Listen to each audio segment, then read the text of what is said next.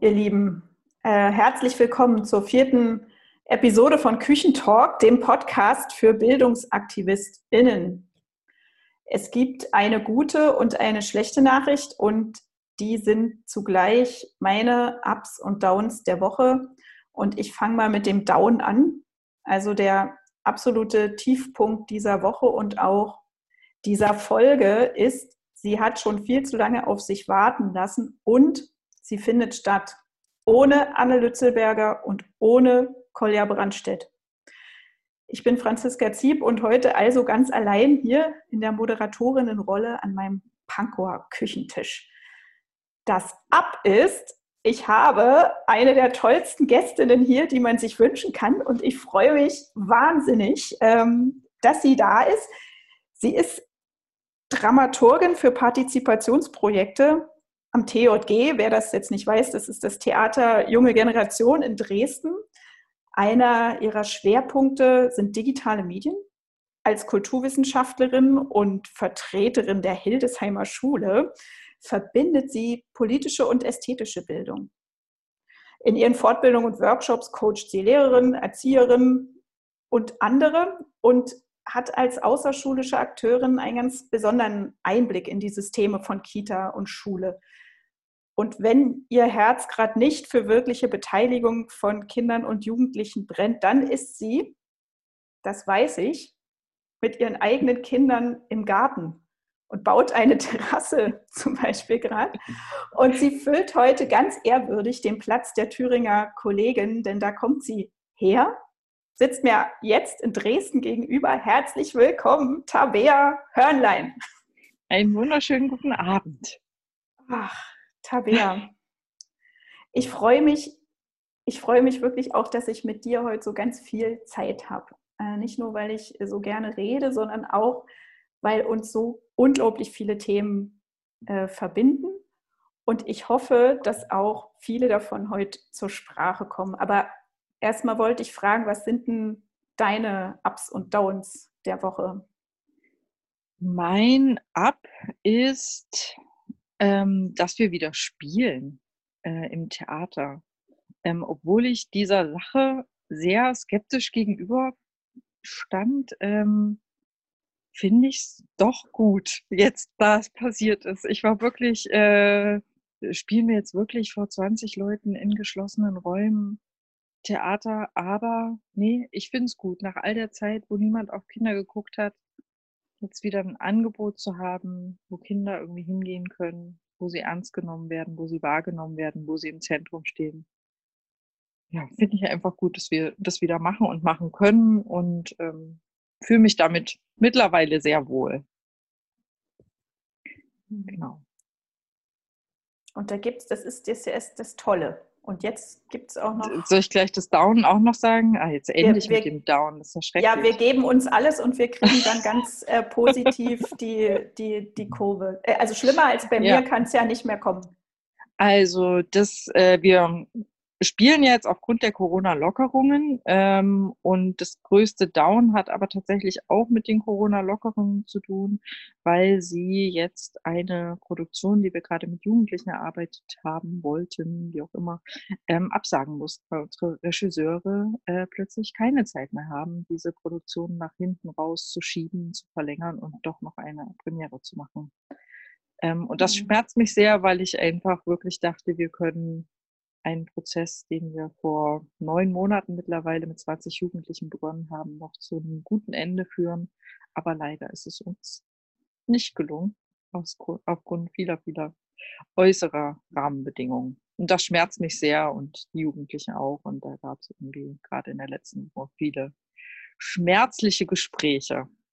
Wir erleben ja immer wieder und aktuell total stark, dass wir über Kinder sprechen, also über Kinder sprechen, nicht mit ihnen. Also gerade so, wenn es so um so existenzielle Fragen geht, wie Gestaltung von Krisensituationen, die, die Teilhabe an Bildung und so weiter, dann verhandeln wir das in der Gesellschaft in der Regel ohne Kinder und Jugendliche. Und dabei ist Beteiligung ähm, ja ein Grundrecht von Kindern.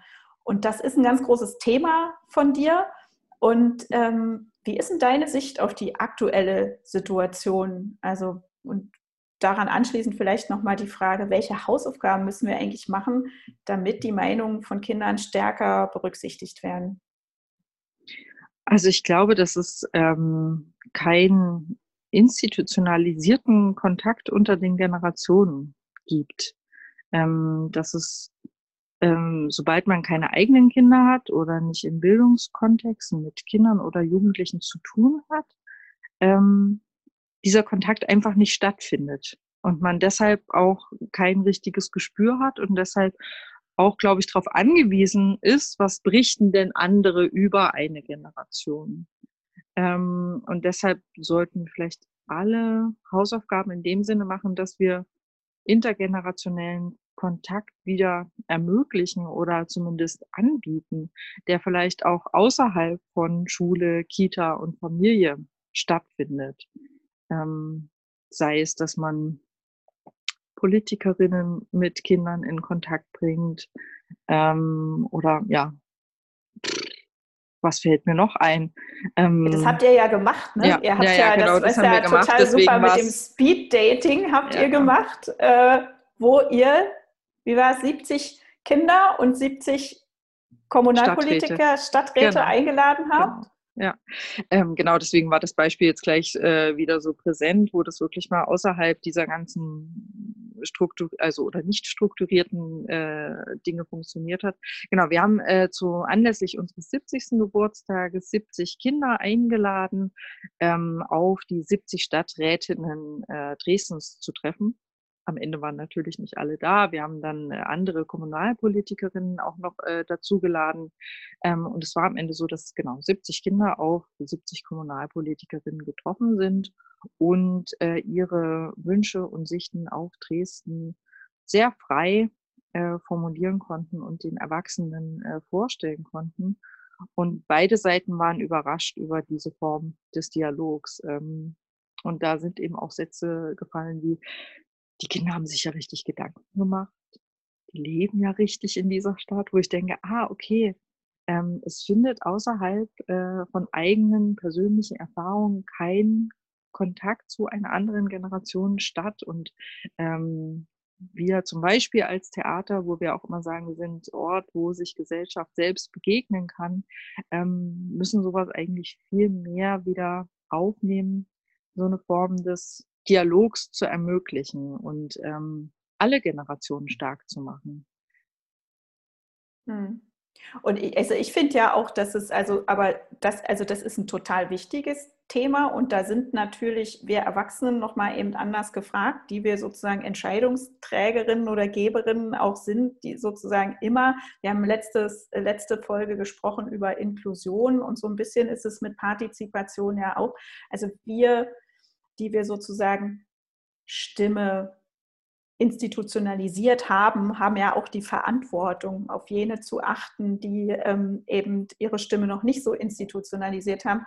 Und äh, gerade da finde ich das eben wichtig, das auch institutionell zu verankern. Also es gibt ja zum Beispiel diese Projekte Kindergerechte Kommune jetzt von UNICEF und äh, ja. so Pankow ist zum Beispiel so eine kinderfreundliche Kommune. Und ähm, wirklich einfach dass klar ist, dass an jedem Prozess Stadtentwicklung, Bildungsentwicklung und so weiter ein, einfach Kinder und Jugendliche ähm, mit beteiligt gehören. Mit beteiligt ähm, und gehört werden. Ja, aber so, das ja. Ähm, fordert halt innerhalb der Institution eine totale ähm, Reflexion über die eigene ähm, Macht auch innerhalb der Gesellschaft ähm, heraus. Ähm, also ich muss mir ja selbst erstmal bewusst darüber sein, was kann ich eigentlich auch für eine Plattform bieten oder welchen Einfluss habe ich auch als Institution in einer Stadtgesellschaft. Und erst wenn ich mir darüber im Klaren bin, kann ich mir überlegen, ähm, wen kann ich denn an meine Seite nehmen und stärken. Und das sind halt jetzt in unserem Fall als Kinder- und Jugendtheater immer die Kinder und Jugendlichen. Und wo wir gesagt haben, okay, 70. Geburtstag, wir schmeißen keine Party, wir brauchen nicht noch eine Torte. Ähm, alle Aufmerksamkeit, ähm, die wir jetzt um diesen Geburtstag herum kriegen, stellen wir zur Verfügung und gehen auch einen Schritt zurück am Ende und äh, bieten da wirklich eine, eine Plattform einfach für mhm. die Stimmen von 70 Kindern, die extrem überrascht waren. Äh, dass sie überhaupt nach solchen Dingen gefragt wurden. Ähm, das war auch so eine Erkenntnis, dass sie ähm, zuallererst eine große Überforderung ähm, gespürt haben oder verbalisiert haben. Sowas wurden wir ja noch nie gefragt, wie wir unseren Stadtteil finden oder was uns hier auffällt. Wo ich dachte, ah, krass, die sind jetzt irgendwie, also es waren vierte und fünfte Klassen, ähm, sind ja jetzt, haben schon eine halbe Schulkarriere am Ende auch schon hinter sich und sie wurden noch nie nach ihrer Meinung, nach ihrer Haltung zum Alltag eigentlich gefragt und äh, irgendwo eingebunden. Manche hatten überhaupt keine Vorstellung davon, was ein Politiker überhaupt ist. Ähm, und da haben wir da ganz viel Basisarbeit auch geleistet und dann aber auch zu sehen, ähm, am Ende dieser Runde, wie ermächtigt die sind, wenn sie am Ende dann wirklich hören, ah, da hat sich jetzt die ähm, Umweltbürgermeisterin der Stadt Dresden wirklich mein Bienenprojekt ähm, angehört oder meine äh, Idee zur Dresdner Heide. Das war schon super. Äh, ja. Und äh, auch die Politikerinnen haben das wirklich dann doch sehr ernst genommen äh, und auch im Nachhinein nochmal Briefe geschrieben, wirklich, was sie auch wirklich umsetzen können, das nochmal deutlich gemacht, was von den Gedanken und Thesen, die die Kinder aufgestellt haben, sie jetzt auch mit in ihre weitere Arbeit nehmen. Und ähm, ich glaube, da wurde wirklich was geöffnet, was es so vorher nicht gab. Und da muss man eigentlich dranbleiben. Es kann eigentlich keine einmalige Geschichte bleiben. Ja, insbesondere, weil wir ja wissen äh, aus äh, vielen Forschungsergebnissen, äh, dass Kinder, die beteiligt sind oder sich als beteiligt erfahren und erleben, die machen Selbstwirksamkeitserfahrungen, die sind weniger anfällig für Extremismus und antidemokratische Tendenzen, die beteiligen sich auch als Erwachsene aktiv, aktiver an der Gestaltung äh, von Gemeinwesen. Ja? Und das heißt ja eigentlich, dass Partizipation, ähm, frühe Partizipation einer der Grundpfeiler eigentlich des gesellschaftlichen Zusammenhalts ist. Und da ist dann eben nochmal, du hast so ein paar Punkte schon benannt, aber meine Frage, warum wird das dann so wenig äh, systematisch verankert. Ja. Ist das Angst? Macht abzugeben, hast Na du gesagt. Äh, ja, ich glaube, also es hat, glaube ich, was mit äh, dem Thema Macht zu tun. Ähm, und aber ich weiß nicht, also in meinem vielen Nachdenken jetzt auch zwischen Mutterdasein und äh, an so einer Position, wo man so größere Formate ausdenkt. Ich finde, es hat auch immer was mit äh, welches Verhältnis habe ich selbst zum Kind oder auch zum Jugendlichen? Wie stark bin ich bereit, mich selbst zu hinterfragen? Ähm, äh, auch, also ich habe der Klassiker in meiner Generation, glaube ich, viel zum Thema bindungsorientierte Erziehung äh, gelesen und erfahren. Das waren für mich echte Augenöffner, weil ich dachte, okay, so eine Erziehung habe ich vielleicht in Ansätzen erfahren, aber da ist ja auch einfach so viel an, an wissenschaftlichen neuen Erkenntnissen dazu bekommen, was, glaube ich, die Generation über mir entweder nicht weiß, nicht wissen will, selbst nicht erfahren hat, wo es einfach eine andere Haltung, glaube ich, auch zum Thema Kind gibt, ähm, die wir langsam versuchen müssen aufzubrechen und mit all dem zusätzlichen Wissen, was wir haben, ähm, umzusetzen und da auch äh, gesellschaftlich was zu verändern und eben ja Projekte, Formate ähm, anzubieten, die das, was wir über den privaten Bereich sehr genau schon wissen, wie kann das in einer Familie funktionieren, dass wir auf Augenhöhe miteinander kommunizieren, die Dinge einbeziehen. Ähm, genau, wie kann das auch in größeren Kontexten mhm. passieren? Mhm. Genau, für mich vermischt sich das immer irgendwie auf eine Art und Weise, wo ich auch denke, auch ältere Kolleginnen gucken so auf die Projekte und denken sich so, aha, so geht man also jetzt mit Kindern um. Und obwohl das ja alles Kollegen sind, die ähm, schon ganz lange in dem Feld arbeiten, ist es doch ähm, eine neue oder eine andere Haltung, die, glaube ich, gerade heranwächst. Und wie erlebst du das, wenn du arbeitest ja sehr viel mit Schulen und äh, Kitas auch äh, zusammen? Wie erlebst du das? Also äh, erlebst du da eine Offenheit ähm, oder schon ähm, weil wir sagen ja immer, wir haben eigentlich ein Schulsystem, das ist ähm, nicht äh, im, im 20. und schon gar nicht im 21. Mhm. Jahrhundert angekommen, was diese ähm, Fragen teilweise auch betrifft. Wie erlebst du das in der Zusammenarbeit mit den Lehrerinnen, Lehrern und Erzieherinnen und Erziehern? Also es ist immer sehr individuell. Ähm, bei Einzelnen ist es durchaus vorhanden. Wir haben ja auch viele ähm, Kooperationsschulen, aber oft sind die Kontakte ähm, gehen vom Einzelnen aus, von dem einzelnen Lehrer, der dann für seine Klasse etwas öffnet ähm, als Moment oder teilweise auch für ähm, einen ganzen Fachbereich.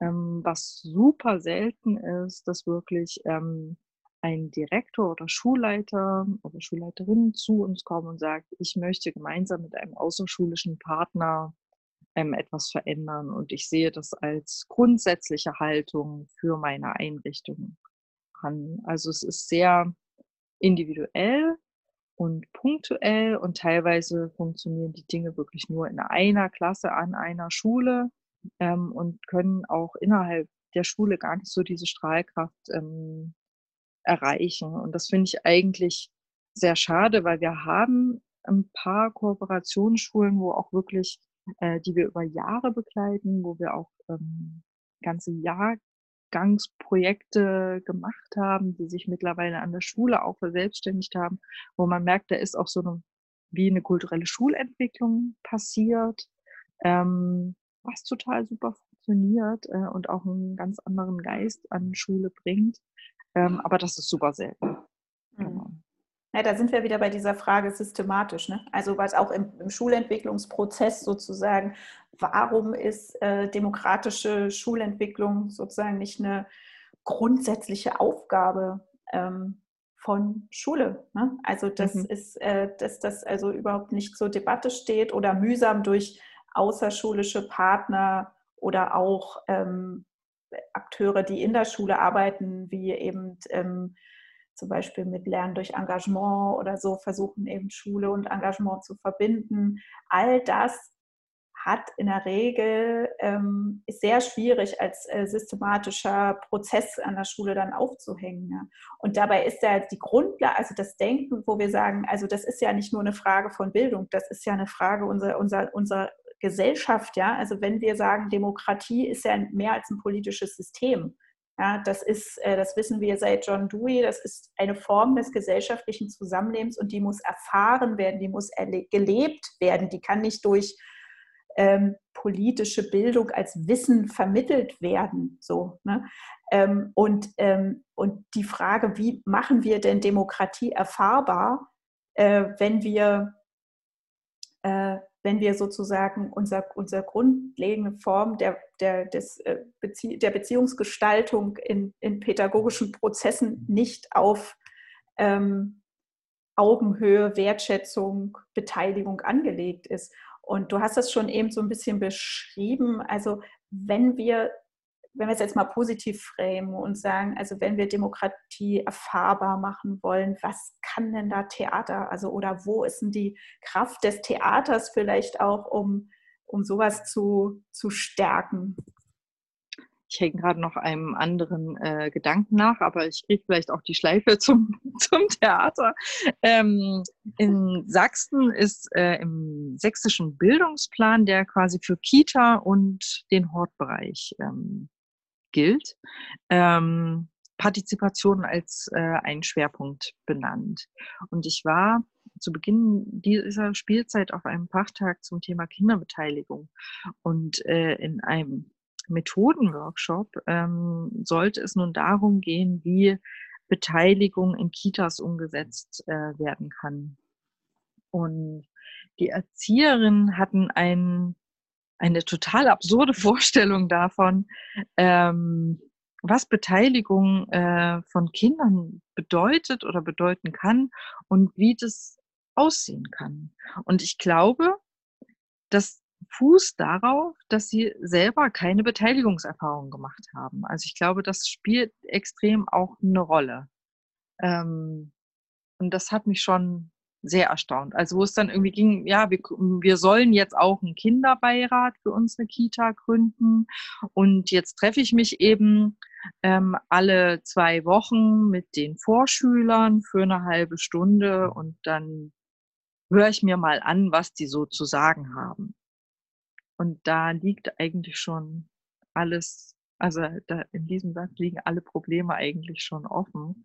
Ähm, und da kann vielleicht auch tatsächlich Kunst oder Theater wieder mit einhaken, ähm, weil sobald ich mich in künstlerische Prozesse begebe, sind es aus meiner Perspektive immer Prozesse, äh, in denen ich mich auch mit Gesellschaft auseinandersetze, ähm, wo ich Kunst oder Theater eigentlich als Brennglas, als Spiegel, wie auch immer benutze, ähm, um eine Haltung zu formulieren, Dinge auszuprobieren ähm, und eigentlich äh, mir auch selbstbewusst zu werden.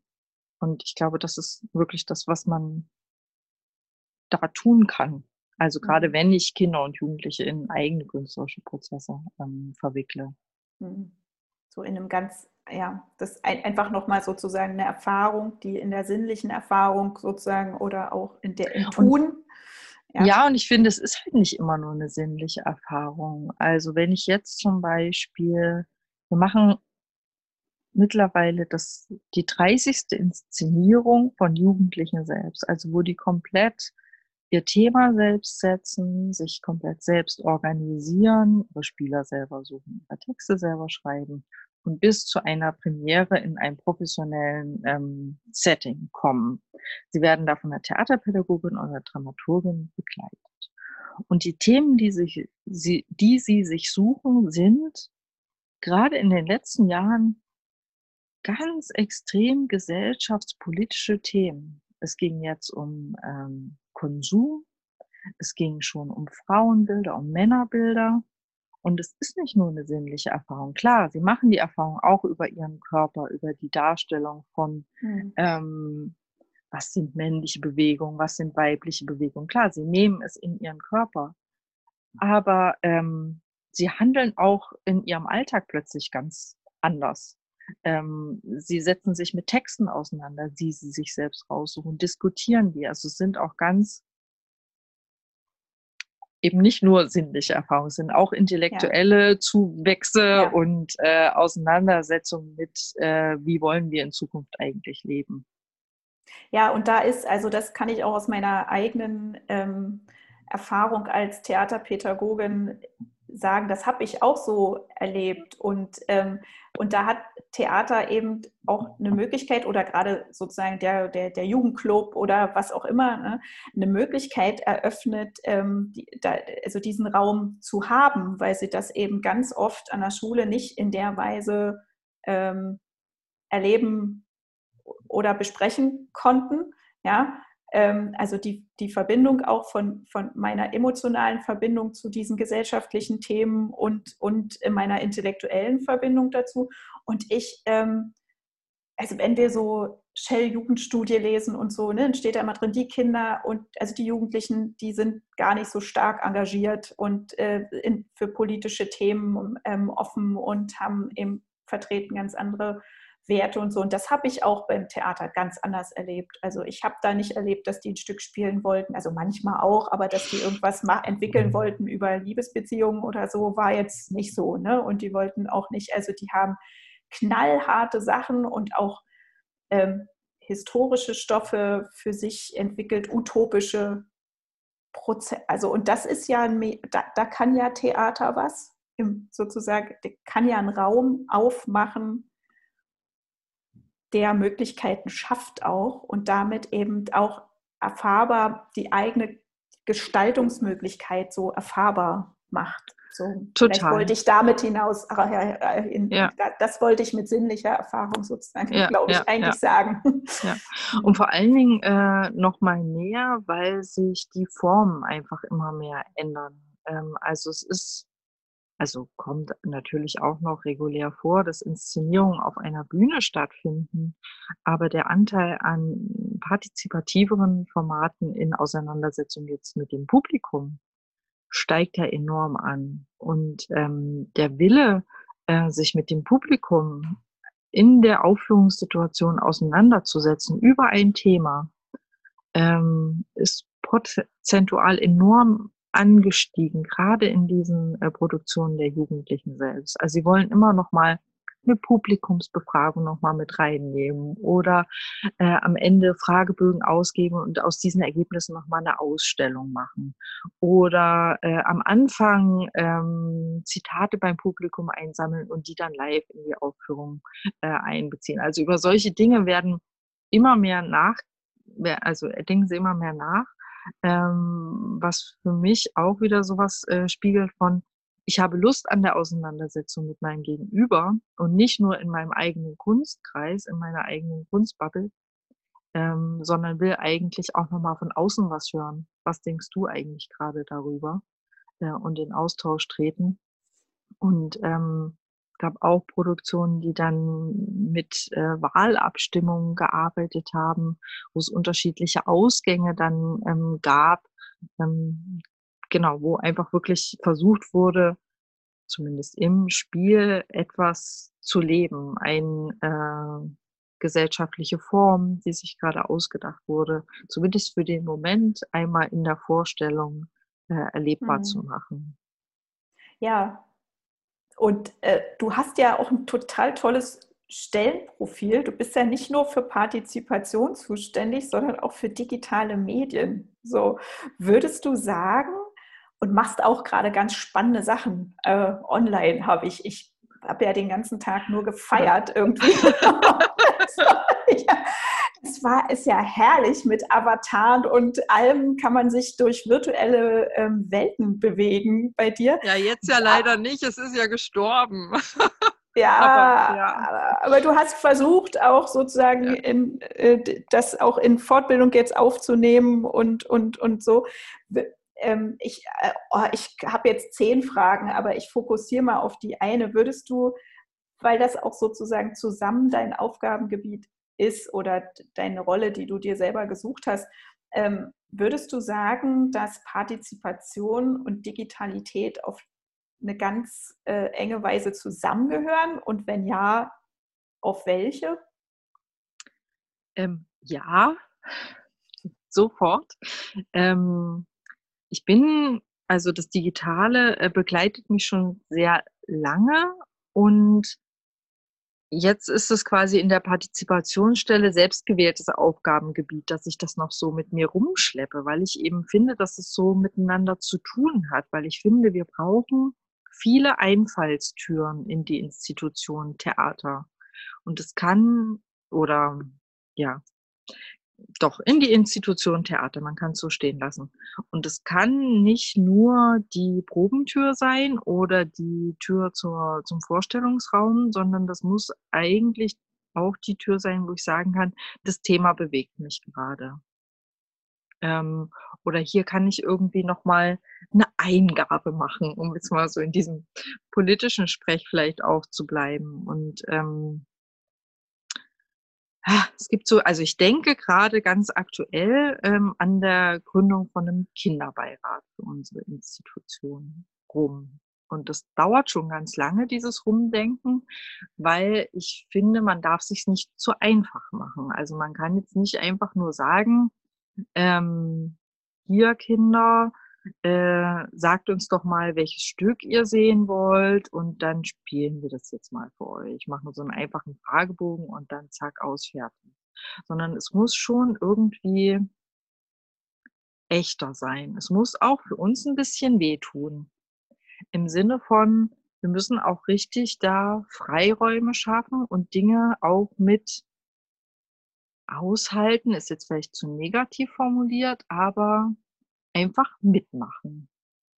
Ähm, und äh, jetzt gerade durch die letzten Wochen sind bei uns wieder äh, digital ähm, sehr viele Türen geöffnet worden, die vielleicht vorher wieder ein bisschen fester verschlossen waren.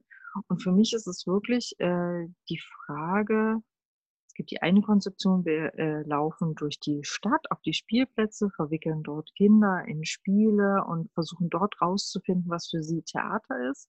Aber für mich muss es eigentlich, um all die Kinder auch äh, abzufassen, die eben nicht im Stadtraum unterwegs sind oder die nicht in ähm, Kindertreffs sich äh, aufhalten, auch für die muss es irgendwie eine Möglichkeit geben, zu uns zu kommen. Und ähm, da spielt, glaube ich, das Digitale eine extrem große Rolle. Ähm, da eben auch eine offene Tür zu haben für die Belange und äh, Sorgen vielleicht auch von Kindern, die wir dann ja wiederum auf Bühne spiegeln können, irgendwann mal am Ende des langen, langen, langen Beteiligungsprozesses. Ähm, aber so greift es ja. für mich immer so ineinander. Ich kann das eine fast gar nicht mehr ohne das andere denken.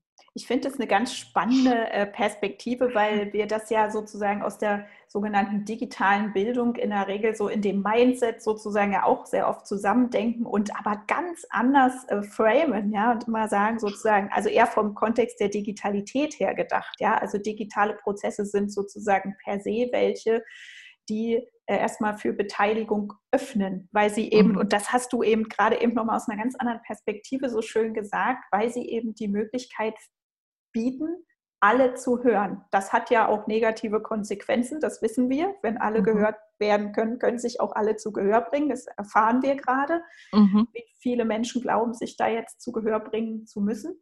Aber ähm, es ist eben auch möglich und das sind eben nochmal ganz andere äh, Gestaltungsspielräume. Das finde ich eine ganz interessante Perspektive darauf. Gleichwohl äh, braucht es dann eben dazu auch eine Einübung. Ne? Also wie, wie, ich mich dann da verhalte und so. Ja, mhm. ja. Und ähm, ich kann gleich nochmal ähm, auch von Inszenierungen sprechen, wo wir digital gearbeitet haben, wo wir auch dem Publikum eine Stimme gegeben haben, welche Erfahrungen wir da gemacht haben. Ähm, aber nochmal äh, zurückzukommen, für mich eben die ganz große Frage gerade Kinder, ähm, da überhaupt erstmal rauszufinden, wie man die digital auch erreichen kann, weil das also in meiner Vorstellung gerade ja sehr vermittelt immer über Erwachsene noch ähm, stattfindet. Und ja, vielleicht muss man auch da die Eltern wiederum in Beteiligungsprozesse äh, mit einbeziehen oder Lehrende. Ähm, und da merken wir einfach gerade, da machen wir so die ersten Schritte nochmal in Richtung, wir wollen Homeschooling mit unterstützen und so weiter. Das, Wo wir jetzt gelernt haben, das ist nicht Homeschooling, das ist Distance Learning. Das ja, ist, ne, Entschuldigung. Ne, immer hier Distance Learning. ähm, in ja. Sachsen heißt das immer noch Homeschooling. Ja, ja, da heißt das in Sachsen heißt das wahrscheinlich zu Hause lernen. Genau. Genau. Ähm, ich wollte ja, also ich, ähm, also Tabea, du weißt ja, wir könnten ja jetzt hier vier Stunden lang über so tolle Inszenierungen reden und was ihr gemacht habt. Und jetzt, also Frau Lützelberger hat mir aber hier so eine innere Uhr eingepflanzt, ja, die gesagt hat, du musst meine Rolle mitfüllen und auf die Zeit achten. Und deswegen, das schmerzt mich ganz, ganz äh, furchtbar, weil wir nehmen nachher einfach nochmal zwei Stunden auf und reden über Gripstheater und alles und so. Ja. Und ähm, weil ich möchte, ich möchte nochmal aus äh, einer anderen Perspektive fragen, ja. weil du das so angeteasert hast, jetzt auch schon vorhin so in deinem Aufgabenfeld, wie du das gesucht hast. Also uns beschäftigt ja in diesem Podcast auch immer ganz doll die Frage, wie jetzt mal über Kinder und Jugendliche hinaus ermutigen und stärken wir eigentlich Menschen, ihre Möglichkeitsräume zu weiten und sich selbst eben als gestaltungsfähig zu erfahren. Jetzt haben wir gesagt, eine Voraussetzung ist, dass wir eingeübt sind, dass wir das schon als frühe Erfahrung in uns gepflanzt erfahren haben, erlebt haben, indem wir uns erlebt haben, dass unsere Stimme zählt, dass wir ähm, gesehen werden, mitmachen können. Und ähm, jetzt sind wir ja auch beide so Kinder des Ostens oder auch so in diesen Kontexten ähm, da sehr äh, äh, aktiv und, und verhaftet. Äh, wenn du jetzt auf deinen eigenen Weg schaust, was würdest du sagen, was äh, hat dir geholfen oder was hat dich dazu gebracht, dein äh, berufliches Feld so zu bestellen oder dein Thema auch so zu bestellen, wie du es jetzt getan hast? Denn ich würde sagen, wir haben es nicht so mitbekommen. Ne? Oder du hast es ja eben auch so über die Schulen so ein bisschen angedeutet. Oh, ich glaube äh, tatsächlich, äh, dass ich es in der Schule mitbekommen habe. Mhm. Aber wieder singulär eine Lehrperson, die einfach Dinge im Kopf verändert hat. Ähm, und wenn ich so zurückdenke, ähm, wie ich jetzt dahin gekommen bin, wo ich jetzt bin und äh, auch irgendwie den Mut habe zu sagen, ähm, ja, äh, es gibt eine neue Stelle im Haus oder es ist etwas angedacht äh, zu machen und ja, ich überlege mir dafür etwas, was wir da tun könnten. Und wir wissen noch gar nicht so genau, was Dramaturgie für Partizipationsprojekte meinen könnte, aber hast du Lust darauf, das zu gestalten und dir dafür zu, etwas zu überlegen, dann hat es, glaube ich, immer etwas mit Vertrauen zu tun, das mir entgegengebracht wurde, an dem ich selbst wachsen konnte in unterschiedlichsten Positionen. Und das ist eine Haltung, die ich merke, die ich total auch weitergebe. Ähm, du hattest mich einmal gefragt, wie ich Jugendliche gerade erlebe. Und ich erlebe sie als suchend. Und zwar schon ganz lange. Ähm, und da einfach als Theaterpädagogin oder Dramaturgin ähm, mich eigentlich an ihre Seite zu stellen und dieses Suchen zu begleiten, und ihnen gar nicht Antworten zu liefern, sondern eher Werkzeuge zu, an die Hand zu geben, wie man diese Suche äh, gestalten kann. Ähm, das ist, glaube ich, das, was ich auch selbst erfahren durfte und was mich dahin gebracht hat. Und das ist halt wieder, ne, Macht abgeben. Wieder genau die mhm. Frage. Ähm, ich gebe nicht vor, sondern ich äh, helfe, Fragen zu stellen und dieses Fragen, also diese Fragen zu beantworten. Und dafür habe ich jetzt das Werkzeug aus dem Theater, andere haben es woanders her. Aber das ist das, was ich ihnen bieten kann und was auch mir selbst geboten wurde, ähm, was mir unglaublich geholfen hat. Ähm, einfach auch in mich Vertrauen zu haben, äh, große Aufgabenstellung, große Titel, die erstmal so, was machen wir jetzt? Da mein eigenes Interesse drin zu finden und äh, eigene Ideen für, zu entwickeln und aber auch immer zu wissen, ich kann mir andere dazu ins Boot holen und mit denen an Dingen weiterspinnen. Ja, ich, da machen wir jetzt erstmal eine ganz kurze Pause, weil das ist so schön, ähm, diese Erfahrung hier im, im, im Raum zu haben, weil ich glaube, dass ganz viele Menschen, die sich ähm, auch in Bildungskontexten eher nicht so verhalten können, das auch eben nicht weitergeben können, diese Räume nicht zur Verfügung stellen können, haben eben auch selber diese Erfahrung nicht gemacht und müssen das leider mühsam lernen. So, ne? Das ist ja was, was wir versuchen auch mit oder mühsam, man kann es auch freudvoll lernen. Also das wäre jetzt ja, meine ja. Perspektive darauf. Ne? Das ist ja so, was wir versuchen eben auch bei Forum Kulturwandel Bildung ähm, zu machen, dass wir eben sagen, einen Ermöglichungsraum erstmal zu schaffen, sich selber überhaupt als Gestalten zu erfahren, weil das eben auch viele Pädagoginnen und Pädagoginnen Innen, ach, heute ist alles hier, mit, ja, ähm, das ist, gar nicht kennen. Ja, und ich merke das immer, wenn ich äh, Fortbildung gebe für Pädagoginnen. Und ich mache das eigentlich im Prinzip so, wie ich das auch in meiner Arbeit mit Jugendlichen oder Kindern mache. Ähm, ich gebe eine Aufgabenstellung und die ist sehr offen. Ähm, oft bestehend aus zwei Sätzen oder einer Frage. Und ähm, ich weiß ganz oft selber nicht, was dabei eigentlich rauskommen soll. Ich denke eher in Settings bei meinen Aufgabenstellungen im Theaterbereich. Also ich richte einen Raum ein mit einem bestimmten Material oder, also das können dann Lego-Bausteine, Tonaufnahmen, Geräte und so weiter sein, die an bestimmten Positionen äh, im Raum stehen und mit denen etwas getan werden könnte zum Thema Spielplatz Ähm, aber was genau passieren soll, ist mir völlig unklar. Und ich merke an den Fragen, die mir von den Pädagoginnen gestellt äh, werden, dass das mindblowing ist manchmal mhm. für sie, äh, dass sie ja. wirklich nachfragen, aber soll ich jetzt das so und ja, so machen, wo ich dann immer sage, erstmal. ja, mhm. ja, ich weiß es nicht. Ähm. Und wenn sie sich dann aber darauf einlassen und diese Erfahrung einmal machen, ähm, wirklich auch in die Reflexion ihrer eigenen äh, Prozesse gehen. Und das fängt dann ganz klein ein, ja. an, manchmal bei der Theater AG oder wie auch immer.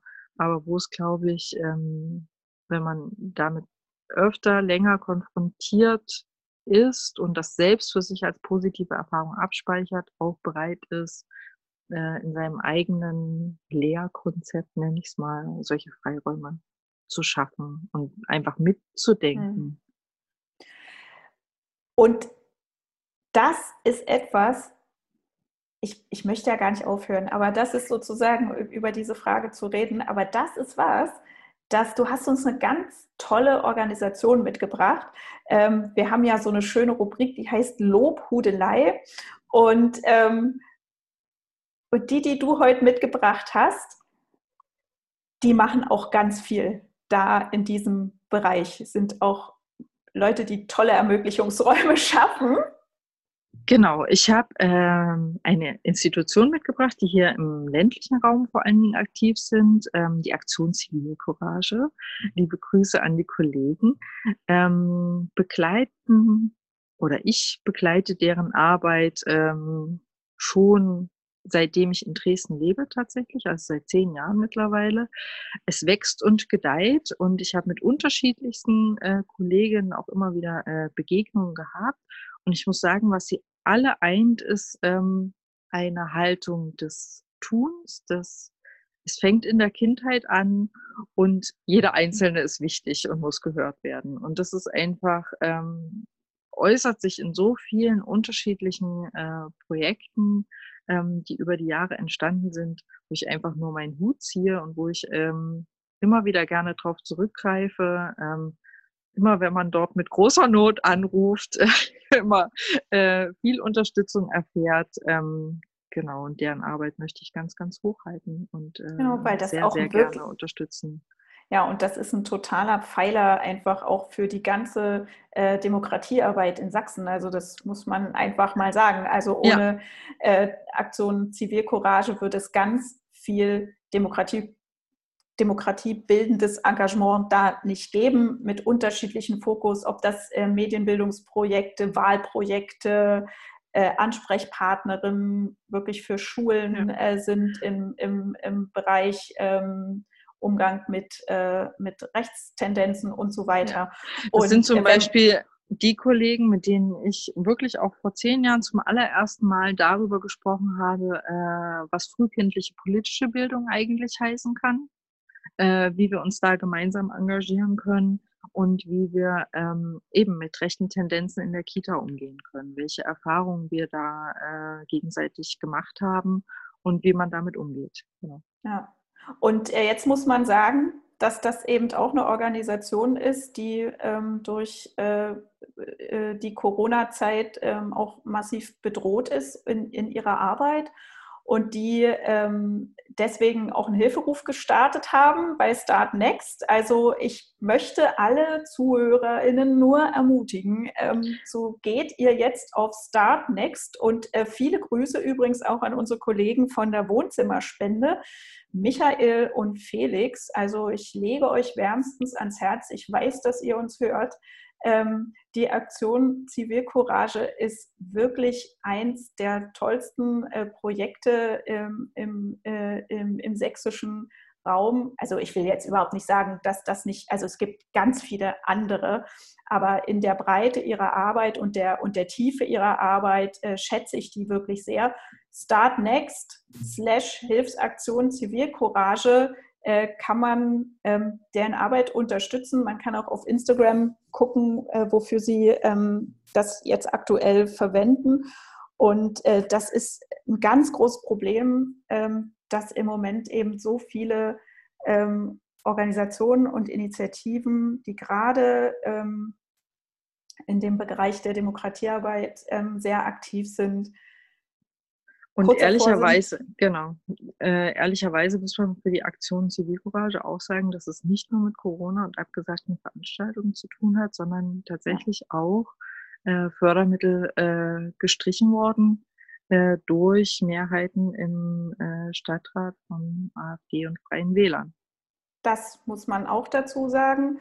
Und äh, genau das ist der Fokus, ne, zu sagen, unter dem jetzt eben äh, äh, Projekte zur Demokratieförderung ähm, und äh, so leiden, äh, dass sie eben zunehmend diesen Schwierigkeiten ausgesetzt sind. Und äh, wenn wir diese Arbeit nicht haben, dann ist das auch ganz schlimm für den gesellschaftlichen Zusammenhalt, den wir, den wir hier haben. Es ist eigentlich jetzt gar nicht möglich von diesem wichtigen Thema, was wir jetzt noch aus sehr vielen Perspektiven äh, beleuchten können, weil auch ihr macht sehr viel politische Arbeit am, am Theater und ähm, ne? aber äh, ja. wir haben die Time is over. Ja, wir haben die große Bildungsfrage noch nicht ah, gelöst, Tabea. So, jetzt, pass auf, ich öffne, den, ich, öffne, ich öffne den Umschlag. So, Ihr habt wirklich äh, Umschläge. Wir haben wirklich Umschläge, da holen wir die immer raus. Wir, wir, wir warten immer noch darauf, dass die Menschen uns Bildungsfragen einschicken. Ne? Ah, also ihr dürft gerne an äh, Küchentalk über Twitter und andere Kanäle an uns herantreten und uns eure große Bildungsfrage äh, Frage stellen, die für heute heißt, gibt es eigentlich gute Bildung ohne kulturelle Bildung? Auf gar keinen Fall. Ich, also jetzt gerade nach äh, zehn Wochen ohne Kultur ähm, und Kunst, weitestgehend im analogen zumindest, haben wir, glaube ich, alle selber erleben können, wie essentiell das eigentlich ist in unser aller Leben. Und ich glaube, ähm, man braucht tatsächlich ähm, den Spielraum, den kulturelle Bildung zur Verfügung ähm, stellt, um sich selbst zu finden und sich selbst in Gruppe beziehungsweise auch Gesellschaft verorten zu können das nehmen wir jetzt als Schlusswort. Das ist so toll. Und es war eigentlich auch eine rhetorische Frage, ne? Habe ich so schon gemerkt, aber ich habe mich trotzdem genötigt gefühlt zu beantworten. Es ist toll, danke Tabea. Und es ist auch so, äh, wir waren heute gar nicht so ernst. Ne? Also wir sind sonst immer so ernst, aber wir haben heute ernste Themen äh, gestriffen und haben es aber immer wieder ähm, geschafft, sie oder das sollen die anderen beantworten. Also ich würde jetzt unfassbar gerne noch zwei Stunden weiter reden. Und ähm, das ist aber bei mir sowieso immer so. Deswegen faden wir das jetzt einfach aus. Ich danke dir für dieses tolle Gespräch und dass wir beide heute hier ähm, diesen schönen Abend gerockt haben. Darauf trinken wir jetzt noch einen.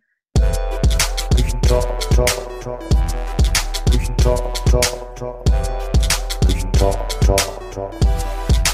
Talk. Talk. Talk.